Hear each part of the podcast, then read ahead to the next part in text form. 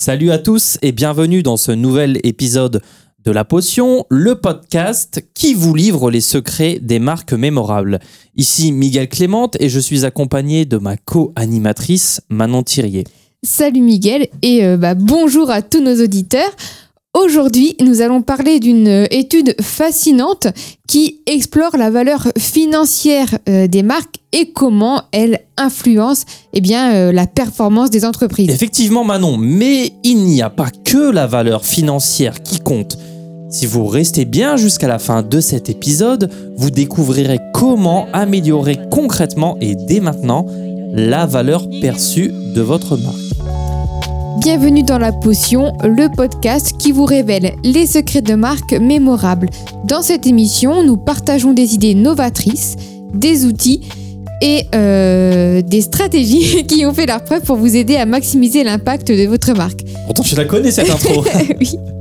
Euh, Nous vous invitons à vous abonner pour ne rien manquer de, de nos épisodes et évidemment pour bénéficier des dernières tendances en matière de branding et de design. Super gentil. Alors, commençons par définir ce qu'est une marque. Alors, une marque, c'est l'identité d'une entreprise ou d'un produit qui se construit à travers son nom, son logo, son design et sa communication. Je pense qu'on vous l'a assez rabâché avec le temps. C'est vrai. Euh, et euh, il est important de comprendre que euh, la valeur financière d'une marque, eh bien, ça ne se résume pas uniquement à son chiffre d'affaires.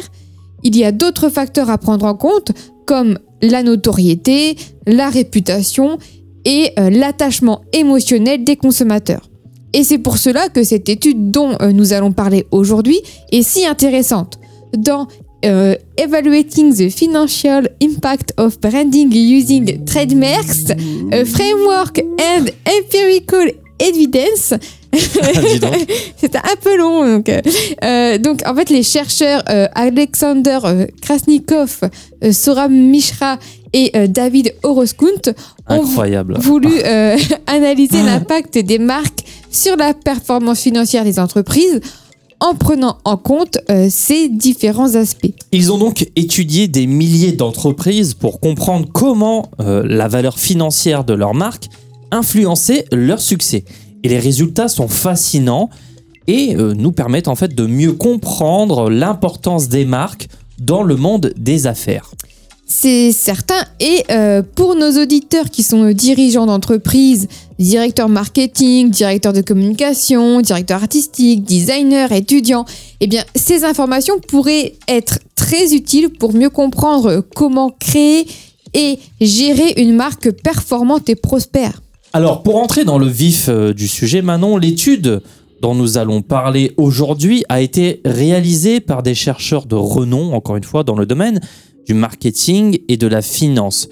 Euh, ils ont étudié un large éventail d'entreprises et de marques afin de comprendre euh, comment la valeur financière des marques peut impacter leur performance globale. C'est vrai. Et ils ont analysé en fait les données financières de ces entreprises, ainsi euh, que des mesures eh euh, telles que la notoriété, la réputation et l'attachement émotionnel des consommateurs, euh, comme on l'avait dit tout à l'heure.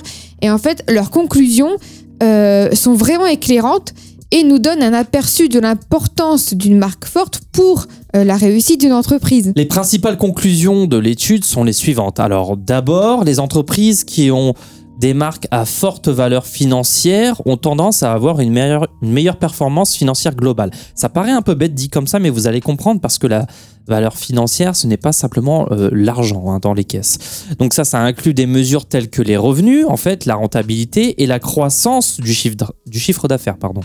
Euh, ensuite, l'étude montre euh, que les marques à forte valeur financière ont également une meilleure notoriété et réputation auprès des consommateurs. Et ça, euh, bah, ça signifie que les consommateurs sont plus enclins à reconnaître ces marques, à euh, les associer à des attributs positifs et euh, à les préférer par rapport à leurs concurrents. Enfin, et c'est peut-être euh, Manon l'un des points les plus intéressants, les marques à forte valeur financière suscitent un attachement émotionnel plus fort de la part des consommateurs. Les chercheurs ont constaté que les consommateurs étaient plus fidèles à ces marques et euh, étaient plus susceptibles de les recommander à leurs amis et à leur famille. Mm. Tout ça. Bah, je trouve ça plutôt fascinant et euh, en, en tout cas, il est clair que la valeur financière d'une marque eh bien, ne se résume pas simplement à son chiffre d'affaires, mais euh, inclut également des facteurs donc euh, tels que la notoriété, la réputation, l'attachement émotionnel. Euh, et euh, ces facteurs ont un impact direct sur la performance financière globale euh, de l'entreprise. Oui, et tu es passé un peu vite sur ça, mais c'est très important. C'est ce que je disais juste avant. La valeur en fait financière d'une marque, ce n'est pas simplement les fonds, c'est aussi sa notoriété, sa réputation et l'attachement émotionnel qu'on peut avoir avec elle. Donc, cette étude nous montre qu'il est crucial pour les entreprises de travailler sur leur branding et leur design graphique. On vous le dit souvent. Euh, voilà. On le sait au bout d'un moment, je pense, mais c'est bien de le rabâcher. Donc voilà, tout ça afin de construire en fait une marque forte et mémorable qui euh, aura un impact positif sur euh, sa réussite. Alors avant de plonger plus profondément dans les conclusions de l'étude, euh, il serait bon de définir ce qu'est une marque et comment elle se construit. Alors Manon, euh, tiens, on va faire la question de base, comment tu définirais une marque? Alors, euh, une marque, euh, eh bien en fait, c'est l'identité d'une entreprise euh, ou d'un produit. Ça paraît un peu banal, mais des gens nous rejoignent hein, aujourd'hui. hein. Ce n'est pas forcément des fidèles de la première heure. hein. C'est- vrai. Et d'ailleurs, euh, donc pour revenir à la marque, en fait, c'est euh, ce qui euh, aussi va la distinguer des autres et donc lui donner une personnalité unique. Mhm. En fait, la marque, ça englobe plusieurs éléments tels que le nom, le logo, les couleurs, les slogans et même euh, du coup les valeurs et la mission d'entreprise. C'est vraiment un tout qui euh, va permettre aux consommateurs de reconnaître et de se souvenir d'une entreprise ou d'un produit. Exactement. Et cette identité se construit à travers le temps et euh, les interactions avec les consommateurs. Une marque forte et cohérente, eh bien, c'est le résultat d'un travail constant sur les différents éléments qui la composent, euh, en veillant forcément à ce qu'ils soient en harmonie avec, enfin, les uns avec les autres et qu'ils véhiculent le message souhaité. C'est tout à fait, tout à fait vrai, pardon. Donc c'est un lapsus, tu n'y crois pas. Mais euh, en fait, il ne faut pas oublier l'importance de la communication dans la construction d'une marque. Mhm. Les entreprises euh, doivent communiquer régulièrement et euh, de manière cohérente avec leur public, et ça à travers euh, divers canaux tels que les réseaux sociaux, Oui. la publicité, les événements euh, ou les relations publiques. qu'on oublie souvent les relations publiques qui sont en fait euh, le meilleur jutsu. hein. C'est euh, ce qu'il y a de mieux. Et donc tout ça, ça permet en fait de renforcer donc la notoriété et la réputation de la marque, tout en créant des liens avec les consommateurs. C'est ça. En résumé, une marque, c'est l'identité unique d'une entreprise ou d'un produit qui se construit à travers le temps et les efforts investis dans la conception et la communication des éléments visuels, verbaux et émotionnels. Une marque forte, eh bien, c'est celle qui est facilement reconnaissable, celle qui est mémorable et qui crée au final un lien émotionnel avec les consommateurs.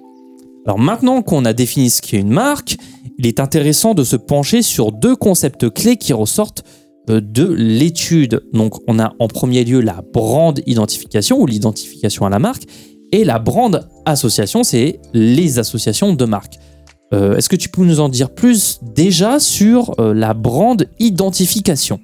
Bah oui, bien sûr. Donc euh, la brand identification, ça fait référence en fait à la capacité des consommateurs à reconnaître et à distinguer une marque parmi les autres. Donc plus euh, une marque est identifiable, plus elle est susceptible d'être considérée et euh, choisie par les consommateurs. Mhm.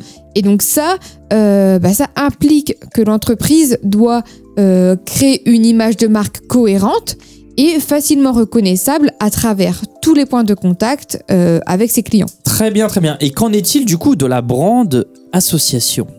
Et donc, euh, de son côté, la brand La association, brand. la brand, euh, concerne, elle, les liens émotionnels et cognitifs euh, que les consommateurs établissent avec une marque. Donc, il s'agit des idées, des sentiments et des expériences qu'ils associent à cette marque. consciemment ou inconsciemment d'ailleurs. Ces associations peuvent être positives ou négatives et euh, influencent grandement la perception et la préférence des consommateurs pour une marque. Et je vais continuer mon questionnaire. Et comment ces deux concepts, donc la brand identification et la brand association, influencent-ils la performance de la performance financière des entreprises? Euh, eh bien, en fait, l'étude montre que les entreprises dont les marques sont fortes Mhm. en termes d'identification et d'association euh, ont tendance à avoir une meilleure performance financière. En effet, une marque euh, facilement identifiable et euh, associée à des valeurs positives attire davantage de clients et génère plus de ventes, ce qui se traduit par une augmentation des revenus et des profits. Et d'ailleurs, euh, ces marques ont généralement une meilleure fidélisation de la clientèle, ce qui réduit les coûts d'acquisition de nouveaux clients et augmente la valeur à long terme de l'entreprise. D'accord. Alors la brand identification et la brand association sont du coup des éléments clés qui contribuent à la valeur financière d'une marque. Donc retenez, il est essentiel pour les entreprises de travailler sur ces deux aspects afin de renforcer euh, leur image de marque et par conséquent euh, la performance financière, ce que vous souhaitez tous. Alors, l'étude souligne l'importance des associations de marques dans la performance financière des entreprises. C'est ce qu'on vient de voir. Euh, mais comme on l'a vu, les associations de marques sont les liens émotionnels et cognitifs que les consommateurs établissent avec une marque. Alors prenons un exemple concret pour mieux comprendre. Euh, Est-ce que tu, je sais pas, tu penses à une euh, marque en particulier, Manon? Oui, bah, prenons par exemple la marque Patagonia. Euh, bon, ils sont largement reconnus pour euh, eh bien, en fait, leur engagement envers la durabilité et euh, la protection Oui, de c'est ce, qui les, l'environnement. c'est ce qui les distingue, effectivement. Mm. Euh, et du coup, c'est vraiment ce genre d'association positive, en fait, qui peut avoir un impact sur, significatif sur la performance financière de l'entreprise. L'étude a identifié plusieurs indicateurs clés pour mesurer cet impact, tels que les cash flows, le Robinsky, le ROA et les stock returns. Alors parlons d'abord des cash flows, donc les rentrées d'argent. Les entreprises avec de fortes associations de marques génèrent souvent des cash flows plus importants car les consommateurs sont plus enclins à acheter leurs produits ou services.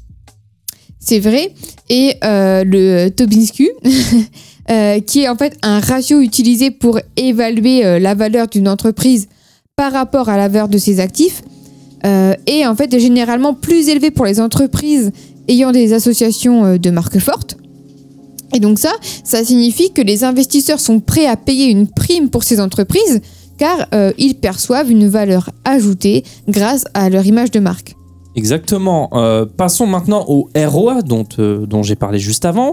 En fait, le ROA, c'est les retours sur actifs. Alors, il s'agit d'un indicateur en fait de rentabilité d'une entreprise par rapport à ses actifs. Vous le connaissez sûrement, surtout si vous êtes dans le segment euh, dirigeant d'entreprise de, de nos auditeurs.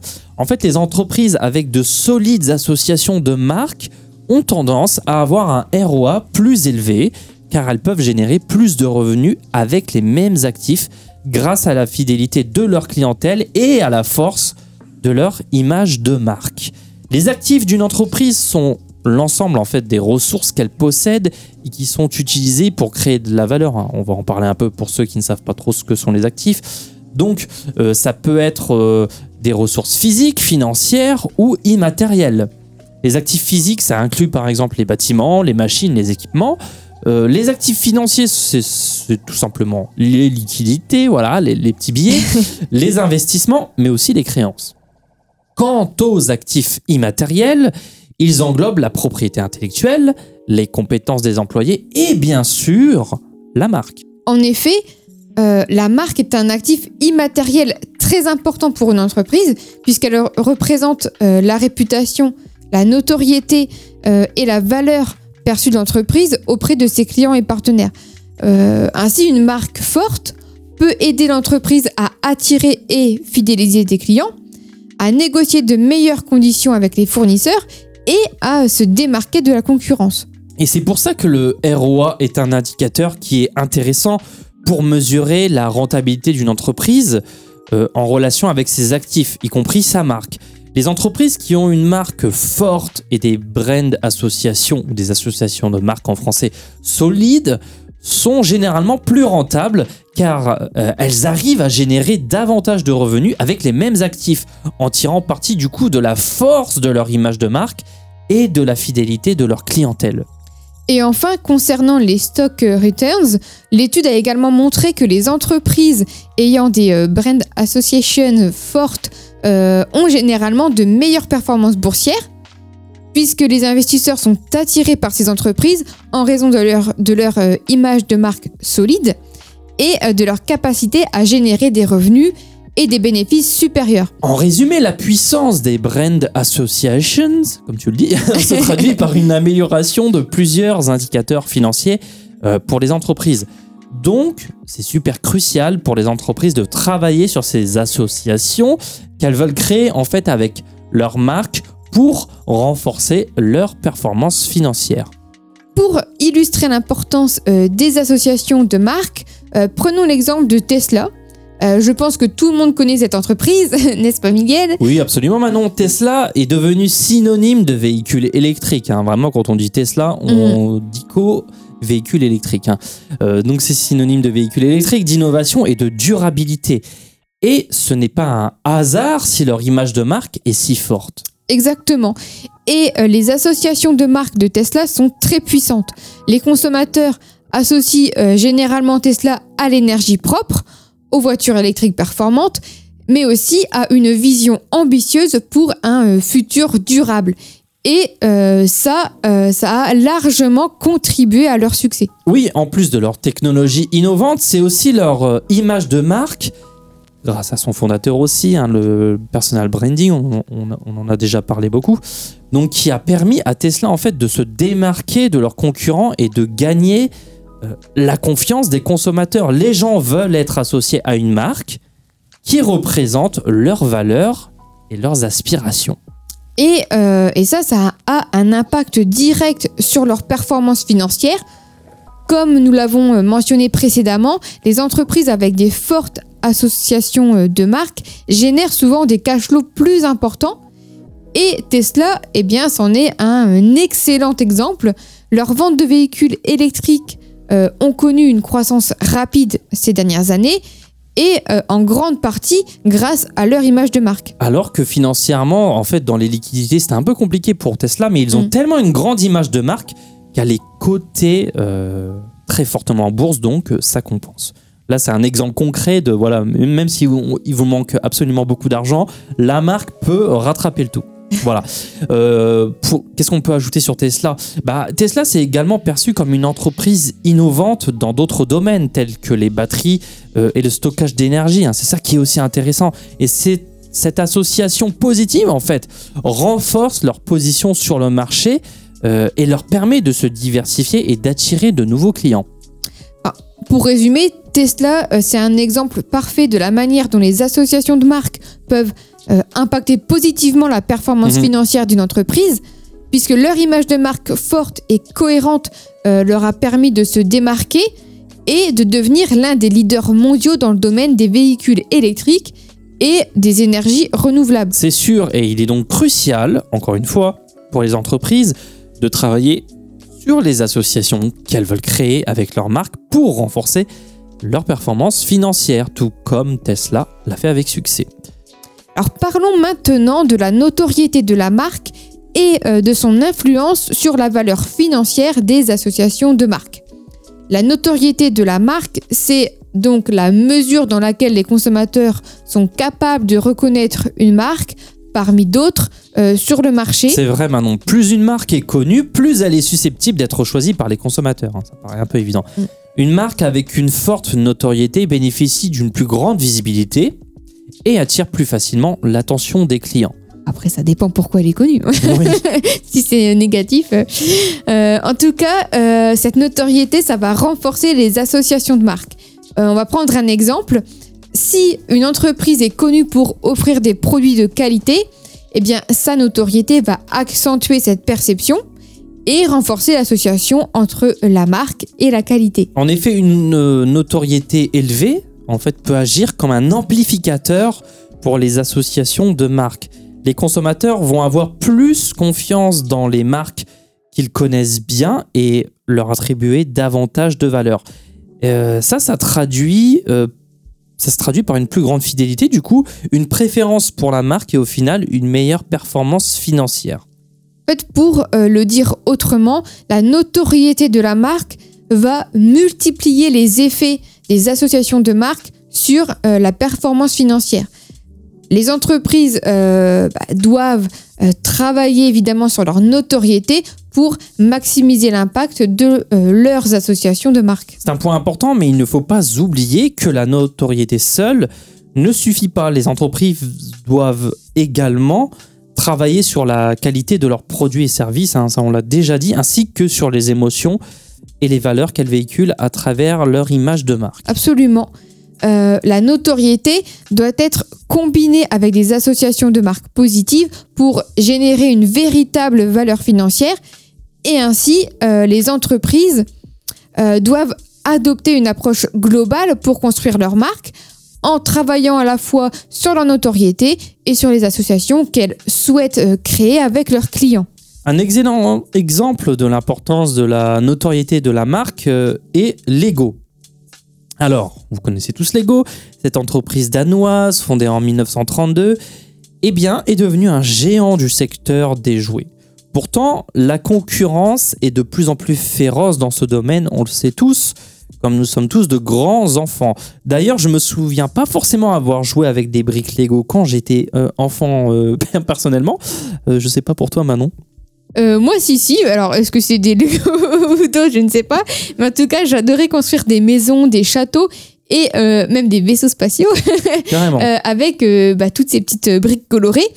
Et c'est précisément bah, en fait, cette expérience ludique unique et la qualité des produits Oui. qui ont permis à Lego de prospérer malgré cette forte concurrence. Voilà. Mais, mais tu, tu ne jouais pas euh, du tout au Lego, du coup. Alors moi, alors moi, je jouais à un jeu typiquement portugais, la maçonnerie. hein. tu vois, avec des vraies briques et des Ouais. parpaings. Quoi qu'il en soit, Lego a su construire une notoriété solide au fil des décennies. Et ça, ça repose sur la compatibilité intergénérationnelle de leurs briques, fidélisant ainsi les clients et encourageant la transmission de la passion pour Lego aux générations suivantes. C'est vrai. Et euh, Lego ne s'est pas arrêté là. En fait, ils ont euh, réussi à développer des associations de marques fortes donc autour euh, eh bien, euh, de la créativité, Oui. de l'imagination et aussi de l'apprentissage.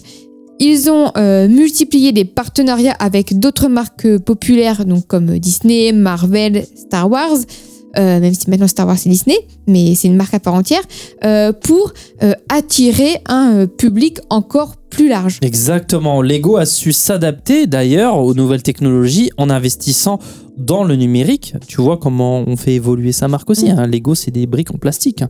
Mais non, le tournant du numérique, ils l'ont pris avec les jeux vidéo et des films d'animation à succès. Euh, voilà, ces initiatives ont vraiment contribué à renouveler l'image de marque de Lego et à, mat- et à maintenir en fait cette marque au sommet de la notoriété dans l'industrie du jouet. Euh, et ainsi, en fait, Lego montre comment une marque peut euh, bah, utiliser sa notoriété pour se démarquer de la concurrence Mhm. et euh, surtout prospérer sur le long terme. En travaillant constamment sur la qualité euh, bah, de ses produits et en développant des associations de marques positives et en s'adaptant aux évolutions du marché, Lego a su créer une valeur financière durable euh, grâce à sa notoriété. Et bien que la notoriété de la marque puisse avoir un impact positif sur la performance financière, Manon, il est important quand même de souligner qu'elle peut également présenter des pièges sur les marchés financiers. Là, on, arrive à l'arc un peu sombre de l'épisode. En fait, une trop grande notoriété peut parfois conduire à des effets négatifs sur les retours sur investissement et sur la valeur de Tobinsky. Euh, c'est vrai, et d'ailleurs, l'une des raisons principales, euh, c'est que lorsque la notoriété d'une marque devient euh, trop importante, elle peut attirer une attention, on va dire, disproportionnée de la part des investisseurs. Et ceci peuvent du coup tenter de surévaluer l'entreprise en pariant sur sa capacité à générer des profits futurs importants. Et, euh, et c'est peut-être euh, ce que certains prévoient d'ailleurs pour Tesla. Oui, hein, on pense que c'est un peu ce qu'on appelle une bulle. Voilà. Euh, et en fait, cette surévaluation peut conduire à des attentes irréalistes concernant en fait la performance financière de l'entreprise. Si, ces attentes ne sont pas satisfaites, et je m'énerve là, les investisseurs risquent de perdre confiance en la marque, ce qui peut entraîner une chute des retours sur investissement et une diminution du coût de la valeur de Tobinsky. Un autre euh, problème lié à une trop grande notoriété est que la marque peut devenir une cible pour ses concurrents. En étant euh, très visible sur le marché, Mhm. la marque va forcément attirer l'attention de ses rivaux qui peuvent chercher à copier. Hein, comme pour Lego, hein, on, a eu des tas de copies, euh, ou euh, à dénigrer en fait sa stratégie et ses produits euh, ou ses services pour bah, gagner des parts de marché. Et une marque très connue peut parfois susciter des attentes très élevées de la part de ses clients. On pense à Apple ici, je pense.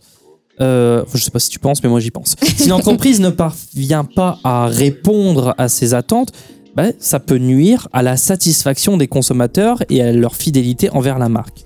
Euh, et ça, avec des conséquences négatives, euh, évidemment, sur la performance financière à long terme. Enfin, euh, il est également possible qu'une marque trop célèbre eh bien, finisse par euh, lasser le public. Oui, tout simplement. Voilà, qui euh, bah, du coup va être tenté de se tourner vers des alternatives plus nouvelles ou plus originales. Et dans ce cas, bah, la notoriété de la marque peut devenir un frein tout simplement à euh, l'innovation et à la croissance. Mais ils ont pensé à tout, ils ont pensé aux collections capsules pour renouveler, voilà. Mm. Donc pour résumer, voilà, il est essentiel de trouver cet équilibre entre notoriété suffisante, euh, voilà, et trop grande notoriété euh, pour limiter les aspects négatifs sur les, affaires, sur les marchés financiers. En gardant ça à l'esprit, les marques pourront éviter de pieds, tout simplement hein, les pièges qui euh, potentiels euh, et maximiser leur performance financière tout simplement. Alors, pour illustrer ce piège de la notoriété, parce que dans la potion, on illustre toujours nos propos, euh, on va prendre l'exemple de Kodak, si tu veux bien, Manon. La marque Kodak était autrefois synonyme de photographie et jouissait d'une notoriété énorme. Cependant, avec l'avènement du numérique, parce qu'on a encore un peu connu l'argentique hein, de Mhm. notre petit âge, euh, l'entreprise euh, en fait a eu du mal à s'adapter et à innover. C'est vrai, et euh, au fur et à mesure que la notoriété de Kodak s'accroissait, eh l'entreprise est devenue une cible en fait pour les investisseurs qui ont largement misé sur la sa capacité à générer des bénéfices futurs.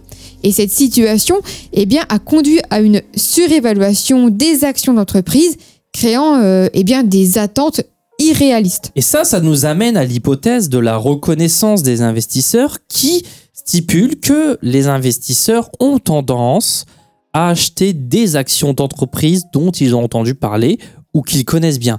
Dans le cas de Kodak, cette reconnaissance a attiré un grand nombre d'investisseurs qui ont misé sur la performance future de l'entreprise. Mais malheureusement, euh, Kodak n'a pas réussi euh, à répondre à ces attentes.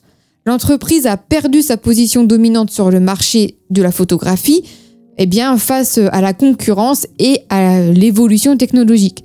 La notoriété de la marque n'a pas été suffisante pour maintenir euh, sa performance financière et euh, bah, voilà, ça a conduit à une chute des retours sur investissement et euh, une diminution de la valeur bah, du Tobinsky. C'est exactement ça. Ce n'est pas le cul de Toppins, hein, c'est le... Désolé pour la blague. En fait, euh, on pourrait aussi ajouter que la notoriété de Kodak a également rendu l'entreprise vulnérable face à ses concurrents. D'autres acteurs du marché, en fait, ont été en mesure, tout simplement, de proposer des alternatives innovantes et de gagner des parts de marché contribuant, du coup, à l'affaiblissement de la position financière de Kodak. Enfin, en fin de compte, l'exemple de Kodak montre comment une notoriété trop importante peut avoir des effets négatifs sur les marchés financiers et euh, la performance d'une entreprise.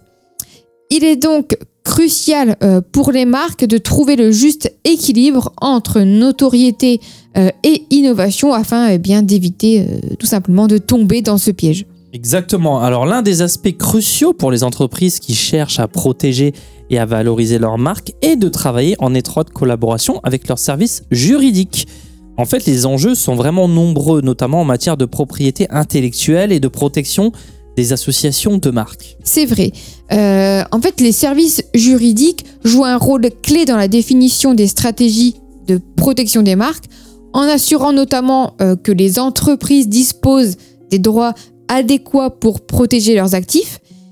Et cela peut inclure euh, l'enregistrement des marques, des brevets, des droits d'auteur et euh, autres droits euh, évidemment de propriété intellectuelle. Alors ça paraît un peu, voilà, un peu, un peu ennuyeux, mais tout ça c'est super super important. Les services juridiques peuvent vraiment euh, vous aider à surveiller le marché et à détecter les éventuelles contrefaçons ou utilisations abusives de leur marque.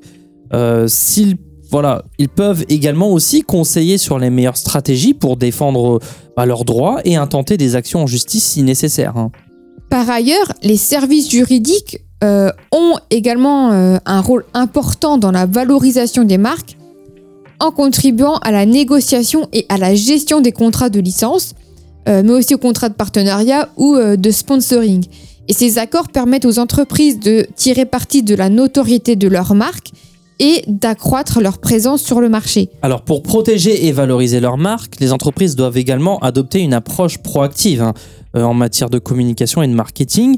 Alors ça implique de promouvoir activement leur marque et leurs produits, de gérer leur réputation en ligne et d'entretenir des relations solides avec les consommateurs, les partenaires et les influenceurs. Et on va vous en parler plus en détail euh, juste après. En tout cas, il est essentiel pour les entreprises de rester innovantes et d'anticiper les évolutions du marché. Mhm. Ça permet euh, non seulement de maintenir leur compétitivité, mais aussi euh, de renforcer leur marque et de préserver leur valeur financière à long terme. En résumé, pour protéger et valoriser leur marque, les entreprises doivent adopter une approche holistique, je l'ai sorti, et qui implique une collaboration étroite entre les services juridiques, le marketing, la communication, ainsi qu'une volonté constante d'innover et de s'adapter aux changements du marché. Alors parlons maintenant d'un exemple concret de protection de marque réussie. Je suis sûr que tout le monde connaît Adidas et leurs célèbres chaussures Stan Smith. D'ailleurs Manon, euh, tu les trouves comment? Honnêtement, je les trouve très sympas euh, à la base, À la même, base, ça veut tout dire. même si je, voilà, je n'en possède pas personnellement, mais euh, elles ont un design intemporel. Et bah, je, voilà, je les vois souvent portées par les gens dans la rue. hein. Voilà, c'est peut-être ça le problème d'ailleurs. c'est peut-être pour ça que j'en ai pas, mais voilà. C'est vrai, elles sont très populaires, surtout à Paris. Et, et Adidas a su tirer profit en fait de cette stratégie de, de dépôt de marque pour protéger ce produit emblématique. Je dirais même à Paris devant les Starbucks. Euh, donc ils ont déposé la marque Stan Smith ainsi que le design distinctif de la chaussure. Euh, en fait, ce qui leur permet de lutter efficacement contre les contrefaçons et les imitations, même si on le sait très bien, hein, ils sont imités par beaucoup. hein. Et euh, je pense que ça contribue aussi à l'attrait de la marque. En fait, les gens savent euh, qu'ils achètent un produit Mhm. authentique et de qualité euh, lorsqu'ils euh, choisissent donc Adidas et encore plus quand ils choisissent ce modèle. En fait, Stan Smith agit presque comme une marque autonome. Oui. Euh, voilà, alors que la plupart ne savent pas en fait bah, qui est euh, Stan Smith. Absolument. Et ça nous montre encore une fois euh, à quel point il est crucial pour les entreprises de travailler main dans la main avec leurs services juridiques pour protéger leurs marques et leurs produits emblématiques. Alors avant de conclure, nous aimerions rappeler l'importance des fondamentaux pour renforcer, la valeur de votre entreprise. Alors, on vous l'a déjà dit des- maintes et maintes fois, réaliser un outil de, de votre marque, travailler sur votre identité visuelle, optimiser votre présence en ligne, etc. etc. Voilà, ces bases sont vraiment cruciales. Mais pour aller encore plus loin, on vous propose quelques idées originales pour travailler sur votre marque et vous démarquer de la concurrence. Alors, première chose, le storytelling ou euh, bah, l'art de raconter des histoires, qui est un excellent moyen de créer une connexion émotionnelle avec votre public. Euh, donc pour cela, trouvez l'histoire euh, unique qui se cache derrière euh, votre marque et utilise- euh, utilisez-la, Oui. excusez-moi, pour donner vie bah, à votre entreprise. Cela peut être l'histoire de la création de votre entreprise, Oui. les défis que vous avez surmontés ou euh, les réussites d'ailleurs dont vous êtes eh bien le plus fier. Exactement. Alors, le storytelling, on en a déjà parlé, mais c'est bien aussi de, le rappeler. Alors, l'autre point, euh, pour marquer les esprits et créer une relation plus forte avec euh, votre pu- public, pensez à organiser des événements ou des expériences immersives autour de votre marque. Alors, il peut s'agir de lancement de produits, de conférences, d'ateliers ou même d'événements caritatifs. Ça va vraiment vous permettre euh, en tout cas à votre public, de vivre votre marque de manière concrète et mémorable. Euh, ensuite, de plus en plus de consommateurs sont sensibles aux questions sociétales et environnementales. Donc si votre entreprise s'engage dans ce domaine, mettez-le en avant. Communiquez sur vos actions, euh, vos partenariats ou les certifications que vous avez pu obtenir. Et euh, tout ça, ça va renforcer l'image positive de votre marque et euh, montrer que vous êtes soucieux des enjeux actuels. Exactement. Et pourquoi ne pas collaborer aussi avec des artistes pour créer des éditions limitées, des packaging originaux ou des, installa- en fait, des installations artistiques? Euh, Ces collaborations peuvent vraiment susciter l'intérêt et l'enthousiasme autour de votre marque tout en montrant votre soutien à la création artistique. On parlait de collection capsule tout à l'heure. Et enfin, euh, impliquez votre communauté dans la création de votre marque. Donc, par exemple, organiser des concours, des sondages ou des ateliers participatifs pour recueillir les idées et euh, les retours de vos clients. Cela renforcera leur attachement à votre marque et vous permettra de vous adapter à leurs attentes. En explorant voilà, ces pistes originales, vous pourrez renforcer la valeur de votre entreprise en travaillant sur votre marque et votre notoriété. N'oubliez pas que la valeur financière de votre marque est un atout précieux, alors protégez-la et travaillez constamment à l'améliorer. Et bien voilà, Manon, qui nous conduit, euh, enfin en tout cas qui nous conduit vers la conclusion de notre épisode d'aujourd'hui. Nous avons discuté de l'importance de comprendre voilà, la valeur financière des marques et de les protéger. On a aussi abordé des concepts tels que la brand identification et la brand association, euh, l'impact positif des associations de marques sur les performances financières des entreprises. On a vu aussi l'importance de la notoriété de la marque, ainsi que les pièges potentiels d'une trop grande notoriété. Exactement. Euh, et nous avons également illustré ces concepts euh, avec des exemples concrets tels que Tesla, Lego, Kodak et Adidas. Et ces exemples montrent comment les entreprises peuvent tirer parti de la force de leur marque pour améliorer leur performance financière, mais aussi comment une mauvaise gestion de la notoriété peut avoir des conséquences négatives. Et ça, ça souligne l'importance pour les entreprises de travailler étroitement avec les services juridiques et marketing pour protéger et valoriser les marques. Une stratégie de marque bien pensée et mise en œuvre euh, peut faire une énorme différence sur la performance financière d'une entreprise et sa position sur le marché. Si vous êtes euh, intéressé par ce sujet et souhaitez en apprendre davantage, nous vous encourageons à consulter l'étude mentionnée euh, au début de On l'épisode. va pas la rappeler, Voilà. trop compliqué à dire. un peu long le titre en anglais en plus. Euh, mais du coup, voilà, ça vous donnera une compréhension encore plus approfondie de la valeur financière des marques et euh, des stratégies pour les protéger. Merci de nous avoir écoutés. Si vous avez aimé ce podcast un peu chargé, n'oubliez pas de vous abonner. La potion, c'est un mardi sur deux pour toujours plus de secrets de marque. N'hésitez pas à nous faire part de vos commentaires et de vos questions sur Instagram. Et nous nous ferons un plaisir, évidemment, de vous répondre comme toujours. Pour ceux qui se questionnent sur leur branding, on propose des appels gratuits pour vous conseiller personnellement. Pour ça, rien de plus simple, vous nous contactez soit sur Instagram ou sur hermits.fr. Sinon, on vous dit à dans deux semaines pour un nouvel épisode et n'oubliez pas, une potion est un secret bien gardé.